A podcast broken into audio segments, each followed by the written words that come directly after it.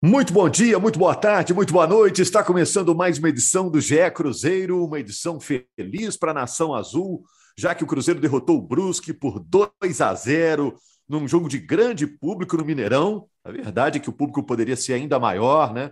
Se não fosse toda a burocracia envolvida aí para botar 60 mil torcedores no Mineirão, que era o que a torcida do Cruzeiro queria.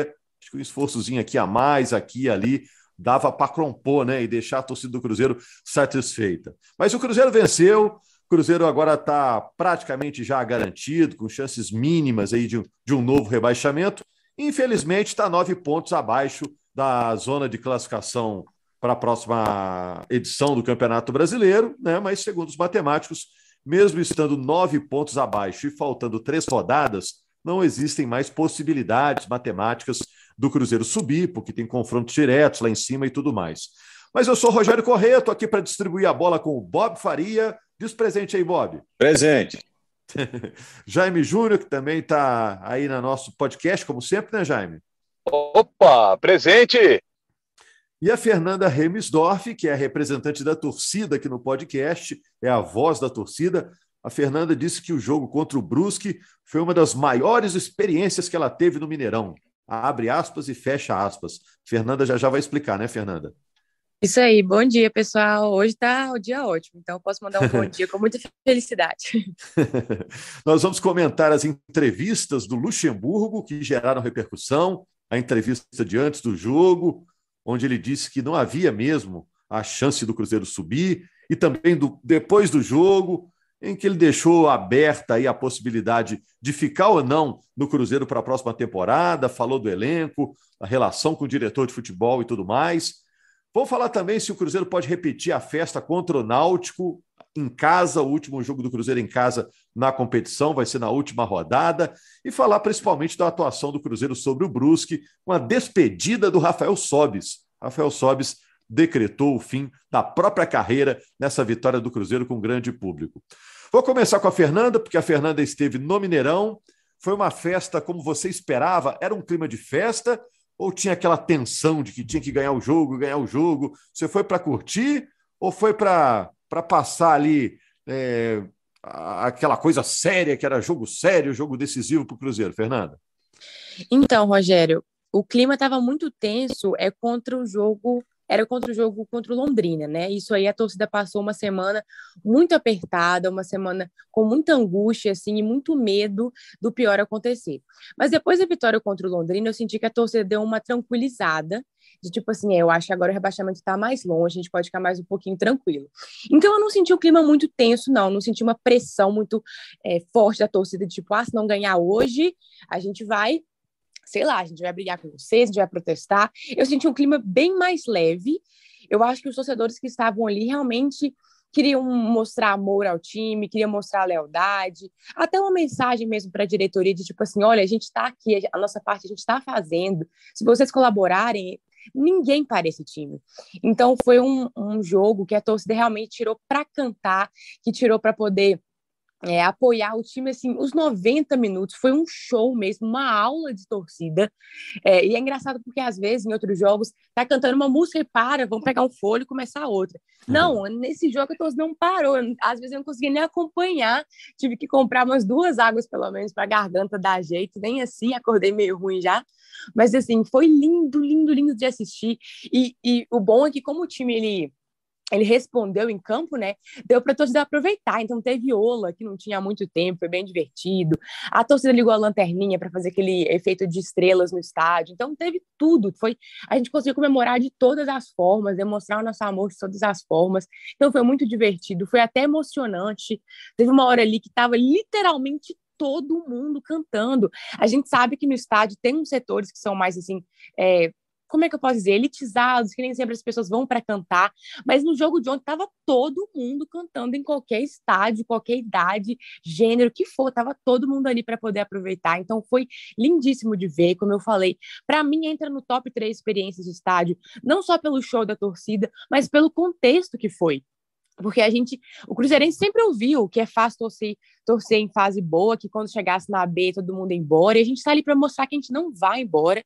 Como você falou, se tivesse liberado 60 mil, a torcida teria é, comprado, porque eu fiquei eu fiquei triste, né, até de ver muita gente sem ingresso, muita gente que procurou e realmente não foi porque não teve como ir. Então, assim, foi maravilhoso. Eu tenho certeza que é, se tenho certeza, é difícil afirmar, mas assim, com certeza, pelo menos uma chance maior de acesso a gente teria tido se a torcida tivesse no primeiro ano, né, na Série B, nesse segundo ano, porque faz uma diferença incrível. A gente vê nos jogadores como eles entregam muito mais com aquele show ali da torcida. Fernanda, e antes de eu passar para o Bob e para o Jaime, é, teve cobrança também por parte da torcida, porque a, cruze... a torcida do Cruzeiro está cobrando aí o tempo todo, né? Que é o Cruzeiro grandão, como sempre foi na sua história, né? Uhum. É, então, teve momentos, sim, pontuais de protesto contra a diretoria, porque é, quando a gente vê o Cruzeiro nessa fase, assim, de a gente ter que, entre aspas, comemorar uma permanência na B, é, é muito triste, assim, de maneira geral, porque o Cruzeiro é um time gigantesco e isso é muito pouco para nossa história. Então, por mais que a gente está no momento mais leve, ainda assim a gente está indignado, porque era para estar tá comemorando uma, um acesso, né? A gente vê o, aproveitamento do Luxemburgo, ele tem um aproveitamento de acesso. Então, talvez ele tivesse chegado mais cedo, tivesse feito escolhas melhores, a diretoria poderia ter sido diferente. Então, em momentos pontuais do jogo, sem atrapalhar os jogadores ali, a gente teve alguns gritos em protesto ao Sérgio, até também em protesto aí alguns políticos por causa dessa questão aí dos 60 mil. É isso. Explicando para quem está pegando o bonde andando, ou os cruzeirenses que estão fora de Belo Horizonte, a concessionária que administra o Mineirão diz que não poderia fazer dois jogos seguidos com públicos de 60 mil. O Atlético joga amanhã e o Atlético tem um contrato há muito tempo com o, o Mineirão. O jogo do Cruzeiro mudou mais em cima da hora. A concessionária disse que não teria funcionários disponíveis, colaboradores disponíveis para atender dois públicos gigantes um, um, na terça e outro na quarta. A gente está gravando aqui na quarta de manhã. Isso gerou muito protesto da diretoria do Cruzeiro, quer rediscutir é, contrato com a administradora, com a concessionária do Mineirão, achando absurdo, tinha muita gente querendo ir e não pôde ir. Né? A concessionária justifica que nessa pandemia muitas empresas que fornecem esses colaboradores fecharam as portas, por isso não tinha como atender, até questões sindicais aí, né? Porque trabalhador tem um prazo encerra uma jornada, começa a outra. Enfim, o Cruzeiro está tentando se entender com a concessionária do Mineirão para que essa história não se repita, né? Um momento importante para o Cruzeiro contar com a sua torcida, não pôde ter o público que gostaria e que poderia ter. Agora, Jaime e Bob, e o jogo contra o Brusque? falando assim, 2 a 0, a festa que a Fernanda relatou aí muito bem, descreveu muito bem, parece que foi tudo legal, mas o Brusque teve boas chances antes do Cruzeiro deslanchar no jogo, né? É, basicamente antes do Cruzeiro conseguir fazer o primeiro gol, né? Antes do, do, do Cruzeiro fazer aquele gol com, com o Vitor Leque. Eu vou deixar o Jaime descrever melhor a partida, afinal de contas ele narrou o jogo ontem. A bola é sua, viu, Jaime? Opa! Ô, ô Rogério, é, o, o, Cruzeiro começa o jogo indo para cima do Brusque. O Brusque estava muito preocupado. É, o técnico Vaguio Dias viu o time dele tomar três gols em cada um dos últimos quatro jogos que o Brusque disputou, havia disputado naquela oportunidade. Então ele estava muito preocupado com o sistema defensivo. E ele baixou mais as linhas e o Cruzeiro foi para cima. Muitos escanteios o Cruzeiro estava tendo. O gol do Cruzeiro sai numa cobrança de escanteio, o gol marcado pelo Vitor Leque. Só que antes disso, é, a primeira grande chance do jogo é do Garcês.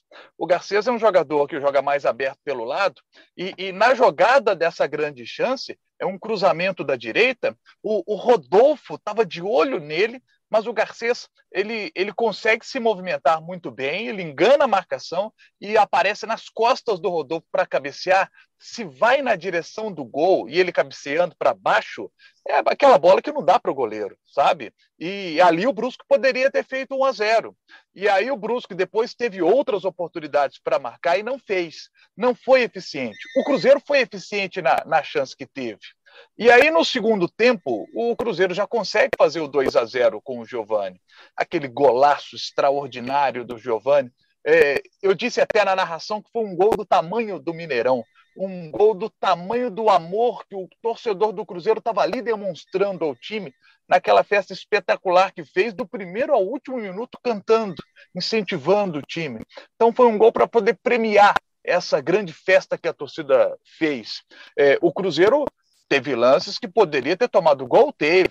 O Fábio foi fundamental. Aí a diferença de você ter um grande goleiro como o Fábio, aos 41 anos, impressionante como ainda está pegando muito o Fábio, segue no auge, né? né eu, eu, diria o seguinte: desde 2009, o Fábio ele está num nível que ele não baixa, né? É, o Fábio teve um, um, hiato aí nesse momento que foi aquela, aquela hora que ele se machucou, ficou é, um problema grave no joelho, fica ali quase um ano fora. É, a, e quando ele volta, ele já volta em alto nível. Vocês vão se lembrar que na época o Rafael era o goleiro do Cruzeiro, tinha entrado bem no gol, havia uma discussão na época quem, volta, quem seria o titular, Rafael ou Fábio? O Fábio, por já estar tá com a idade mais avançada, muita gente naquela oportunidade fala: pô, agora é a chance do Rafael, é hora do Fábio sair e colocar o Rafael. Na época, Mano Menezes era o treinador. E ele disse o seguinte: não, o, o Fábio não saiu do gol do Cruzeiro porque tinha uma deficiência técnica. Ele saiu porque se machucou. É um grande ídolo, é um grande nome da história. E ele volta para o gol, volta para ser titular e voltou jogando em altíssimo nível. Muita gente achou o seguinte: ah, nesse início o Fábio vai dar umas rateadas. Que isso? Jogando muito. E ele, nesse jogo, pegou bolas decisivas, que foram fundamentais para a tranquilidade do Cruzeiro no jogo. E conquistar esses 2 a 0 para fazer essa, essa festa da torcida do Cruzeiro ser ainda maior. Eu fiquei, eu estava transmitindo o jogo e a gente transmite do estúdio. E, e assim, antes de gravar aqui, eu estava conversando com a Fernanda, né, Fernanda? É, tava, tava um clima de final de campeonato. Sabe, isso eu acho que a gente tem que exaltar muito na torcida do Cruzeiro. Porque, gente, o time já não, tem, não tinha mais chances de acesso. É, a, a permanência na Série B estava muito próxima de ser concretizada o que acabou acontecendo com a vitória de 2 a 0 para cima do Brusque. Mas estava é, um clima do torcedor do Cruzeiro, a impressão que me deu é que ele foi para o estádio para dizer o seguinte: olha, monta um time melhor para o ano que vem, porque a torcida está louca para poder abraçar o time, para carregá-lo de volta para a primeira divisão, porque é, foi um período do coronavírus que o torcedor não pôde estar no estádio, pode estar agora nessa reta final, e a partir do ano que vem vai poder estar desde o início. Se Deus quiser, não vai aparecer Exato. mais pandemia nenhuma, né? E nem quarta onda de coronavírus, né? E Jaime. aí, tudo isso acontecendo, vai ser muito legal ter o torcedor no campo com aquela energia, né, Rogério? Ô, Rogério, você narra jogo também, Rogério? É outro clima, né, Rogério? É outro ah, clima é? narrar jogo com, com aquilo ali. E com certeza no ano que vem, né, Bob, será é, outro clima do Cruzeiro na Série B, né? Com a torcida. O Cruzeiro fica realmente um time né, é, é, em condição de bater qualquer um, né? Porque a torcida faz o time jogar como fez ontem, né? É, olha só, a torcida faz o time jogar, a torcida empurra, a torcida é o, é o patrimônio maior, não tem a menor dúvida. Mas se não tiver um time competitivo, não adianta nada. Porque se não tem um time competitivo, a torcida empurra um, dois, três jogos, o time começa a ir mal e aí vem cobrança e aí vem a situação é, piora e piora bastante. Você acha que, que o time desse prim... ano não era competitivo? Não é de jeito nenhum. O time desse ano é, era muito ruim, muito ruim. Um time pior do que o time do ano passado. Né? Um time com um nível técnico muito baixo, com um elenco mal montado, com problemas seríssimos de motivação e ainda teve problemas né, é, de, de, de, de, desempenho é, é, proporcionados pelo que aconteceu fora de campo. Greve de jogadores. Não dá para dizer que greve de jogador, é, ainda que a greve tenha sido curta, mas o processo é muito longo, isso não tem impacto no desempenho. Né? Atleta de alto nível tem que estar focado o tempo todo. E o Cruzeiro não esteve focado grande parte da temporada. Né? Fosse por estar é, com problemas nos seus bastidores, fosse, fosse por estar com problemas físicos, fosse por estar mal treinado, com más escolhas, com uma, uma péssima composição de elenco. Então não adianta. Eu acho, acho que é muito bonita, a festa é muito bonita, ela é a razão de ser do futebol, na é verdade, mas o time precisa corresponder. Tem que ter um time competitivo. O Cruzeiro precisa partir de um ponto de um time competitivo é, para ter a resposta do torcedor e, a, e, e, e então conseguir o seu acesso. É, o, Se repetir os erros que... Ah. ah. O Luxemburgo, antes do jogo, fala uma coisa parecida. Né? Ele diz: ó, o, o Cruzeiro não tinha time para subir. Não. No resumo, seria mais ou menos isso, né? É, não, isso foi uma coisa que, inclusive, a gente. Foi um questionamento que a gente levantou, se eu não me engano, eu falei sobre isso no Esporte Espetacular já há umas três, quatro semanas, né? É, quando se diz assim, ah, o Cruzeiro ainda tem chance de subir e tal, eu perguntava, olha só, antes de perguntar se o Cruzeiro tem chance, vamos perguntar, o Cruzeiro merece? Não é? O Cruzeiro mereceu o acesso esse ano? O Cruzeiro não passou para a primeira página da tabela, aliás, pelo segundo ano consecutivo. Posso estar parecendo muito duro aqui, mas eu acho que um clube do tamanho do Cruzeiro ele merece o rigor da exigência. E o rigor da exigência é que vai levar a uma, a uma excelência que o Cruzeiro já teve e precisa retomar. Né? E o Cruzeiro não mereceu em momento nenhum, não teve desempenho em momento nenhum, não mostrou em momento nenhum uma força suficiente é, de desempenho para chegar à primeira divisão. Então, é, é eu acho que o, o, o torcedor está esperando, o torcedor está aí, o torcedor não vai deixar de ser torcedor. O Rafael Sobes encerrou a carreira dele, o torcedor não encerra a carreira dele de, de, de, de torcedor, tá certo? É, mais da metade desse time vai estar tá vestindo outra camisa o ano que vem, mas o cara que estava na arquibancada ontem, ou que estava vendo pela televisão, é, ele continuará vestindo a camisa do Cruzeiro mas ele tem que ter um representante dentro de campo que seja à altura das tradições do Cruzeiro. Então, a primeira coisa que eu acho é que o time precisa ter um processo de construção de equipe que seja uma equipe minimamente competitiva, para merecer o apoio desse torcedor e aí, com o apoio do torcedor, fazer um caminho para a primeira divisão. O que, que chamou a atenção de vocês a mais na entrevista do Luxemburgo depois do jogo? O Luxemburgo acha também que esse jogo serve também para mostrar para os atuais atletas do elenco e para a diretoria o tamanho que o Cruzeiro deve, deve ter, né? Sempre, né? Vocês não sentiram isso? Que o papo dele é Eu isso, acho que... ele, ele diz que só fica se o Cruzeiro pensar grande para o ano que vem. É exatamente isso que eu estou dizendo. Eu acho o seguinte: é, é impossível um atleta profissional que tenha chegado ao Cruzeiro, mesmo os meninos, porque nós estamos falando de um, de um período muito curto, nós estamos falando de três anos aí, né? Que, que, que o Cruzeiro vive uma, uma situação, essa situação realmente triste, para né, um século de, de, de, de, de grandes coisas. Então, assim, é impossível um atleta profissional de futebol não conhecer, que atua no Brasil, que se formou no Brasil, que cresceu jogando bola no Brasil, não conhecer a tradição, não conhecer a força, não conhecer o que é o Cruzeiro. Então, a ter ficado longe da torcida durante esse tempo não pode ter apagado da memória né, desses, desses, ou da cultura esportiva desses atletas é o tamanho que é o Cruzeiro. Né? Então, eu acho que é claro que a experiência é, próxima ela, ela, ela, ela catalisa esse tipo de sentimento, tudo bem, é tudo isso aí, mas um atleta profissional para jogar no Cruzeiro tem que ter tamanho é, da consciência do que é vestir essa camisa. Né? Porque senão vai ficar achando que está jogando em qualquer time que se perder está tudo certo. E aí não é. Assim não vai funcionar. Ô, ô Jaime, você acha que o Luxemburgo está com viés de ficar ou de ir embora?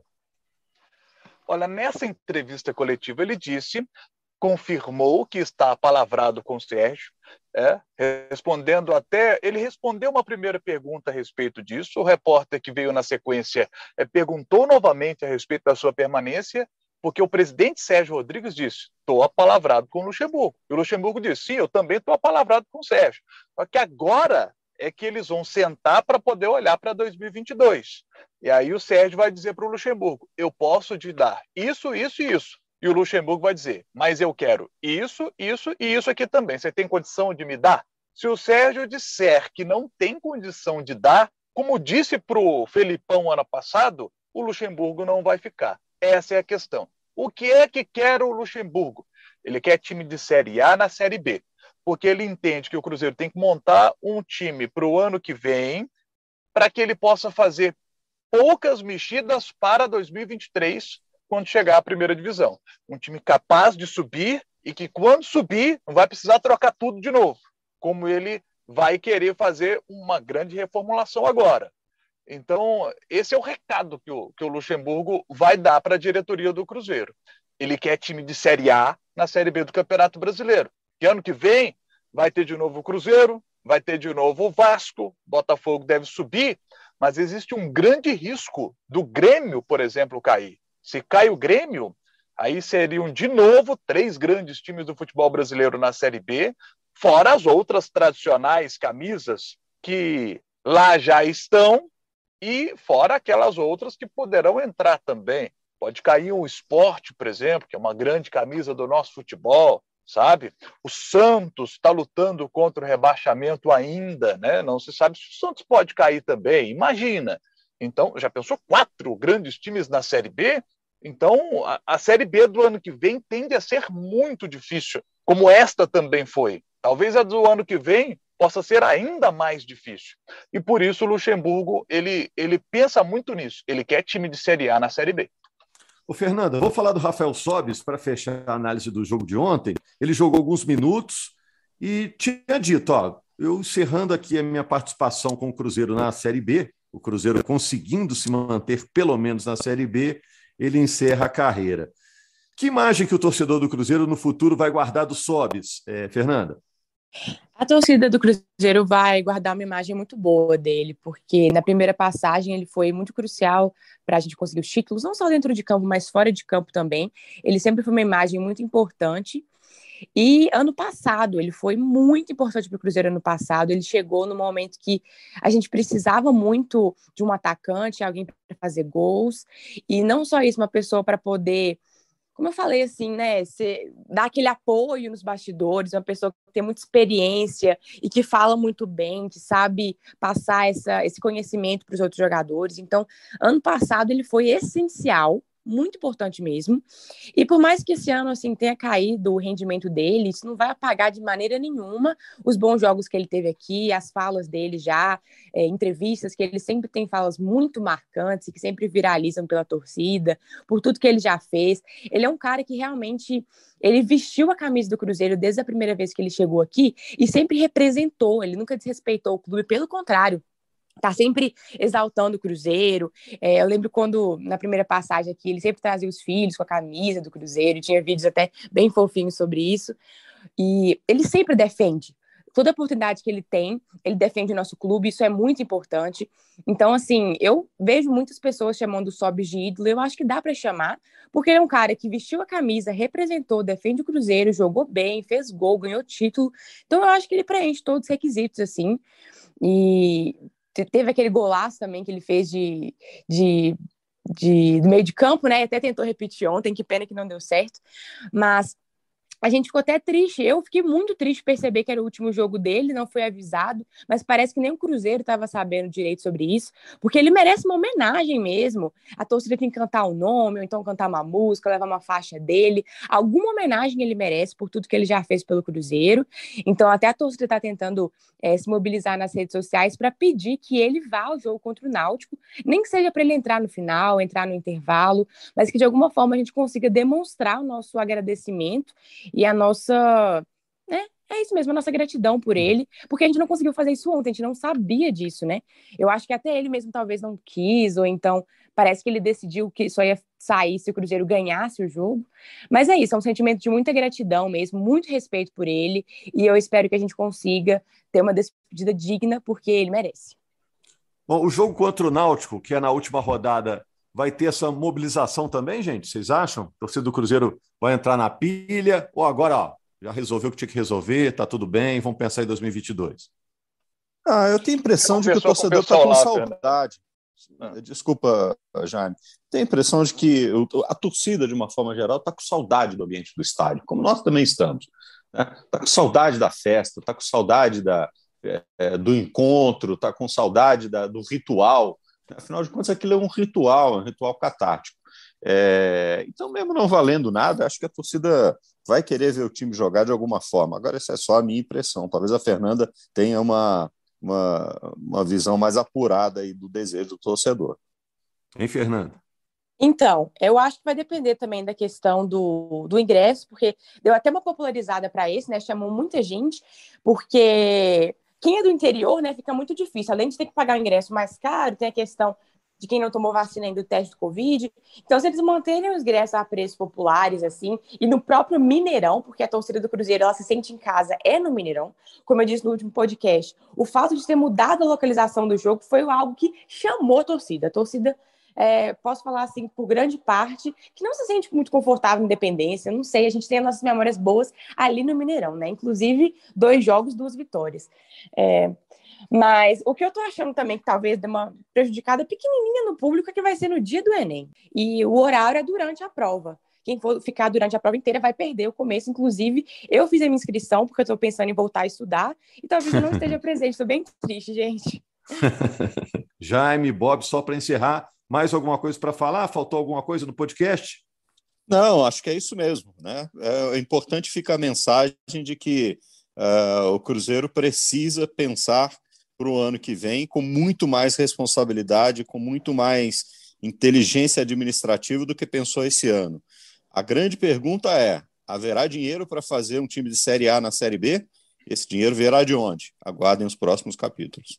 Bom, o dinheiro, se vier, virá do investidor. Cruzeiro ainda não definiu quem será esse investidor.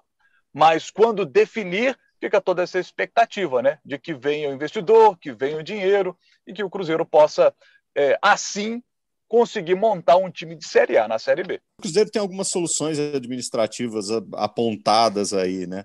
Mas elas têm que ser tratadas com muita responsabilidade, não pode ser, não podem ser tratadas assim como ah, não, vai virar SAF e vai dar tudo certo. Não é bem assim que, que a banda está tocando. Tem que ter um pouco mais de calma, um pouco mais de, de, de pé no chão a verdade é essa. O que faltou no Cruzeiro nesses últimos anos foi pé no chão. E o Cruzeiro precisa disso.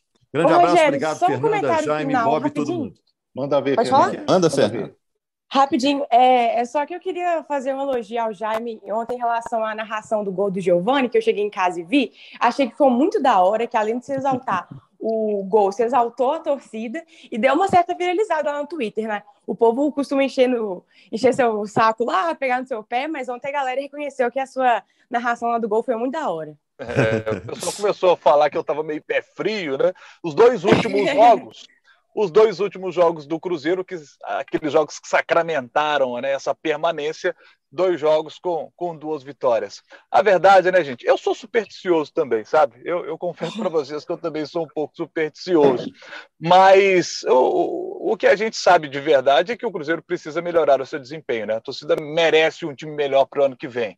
E com um time bom no ano que vem, tudo vai dar certo, como deu em 2013, como deu em 2014, né? independentemente de quem estava ali trabalhando nos, nos jogos, em qualquer um dos, dos veículos de comunicação de Minas, do Brasil, né? não só dos nossos. Mas 2013 ganhou, foi campeão brasileiro, 14 ganhou, foi campeão brasileiro, 17 ganhou Copa do Brasil, 18 também, porque o time era bom. O time era bom. Tomara que ano que vem o Cruzeiro tenha time bom para poder voltar para a primeira divisão, que lá é o lugar do Cruzeiro. É, a gente, é, na história centenária do Cruzeiro, a gente se acostumou a ver um clube vitorioso. E a gente espera que esse clube vitorioso possa voltar logo, logo. E eu disse na narração do gol que, quem sabe, né, ano que vem, ano que vem, a partir do ano que vem, a partir de 2022, que tudo possa ser diferente, para melhor. Tomara que dê certo. Um abraço a todos. Valeu, valeu. E quem dera, né, Jaime, a gente tivesse esse poder aí de ter pé quente o pé frio, o nosso é. pé ia ficar bem caro, hein, Jaime? Já pensou nesse dia? Ah. Põe esse cara que vai ganhar, põe esse cara aí que vai perder. Aí ia ser, pô. Eu ia fazer jogo, ia sempre botar o pé assim, no, ia ter uma lareira em casa, botar o pé ali, sempre perto da lareira antes do jogo, para não ter risco, né? É, mas, mas eu entendo o torcedor, porque o torcedor, o torcedor quer ver o time dele ganhando, né? E, e, é natural isso, gente. A gente compreende. Porque a gente trabalha com futebol, a gente entende isso do, do, do torcedor. Compreendo totalmente. E assim, o, o, torcedor mineiro né, é o torcedor do nosso estado. Né? É, eu sou mineiro e, e quero ver muito sucesso do, do nosso futebol. Tomara que a gente tenha é, uma década, está só começando, né? É, embora ela esteja sendo um início difícil para o torcedor do Cruzeiro, mas eu acho que é importante que na vida a gente tenha otimismo. É importante ser otimista, sabe? Eu sou um otimista e eu estou acreditando que o, o Cruzeiro virando é, clube empresa, vai chegar um investidor legal, vai ter dinheiro e que as coisas vão passar a funcionar no Cruzeiro. É preciso ter otimismo, galera, pensamento positivo para que tudo ocorra bem a partir do ano que vem. Um abraço a todos. Valeu, gente. Segunda-feira estamos de volta, aproveitando também hoje para celebrar os 30 anos do Sport TV. Muitos desses jogos que você acompanha, a gente comenta aqui, são mostrados pelo Sport TV. Parabéns ao Sport TV, trintão. Grande abraço.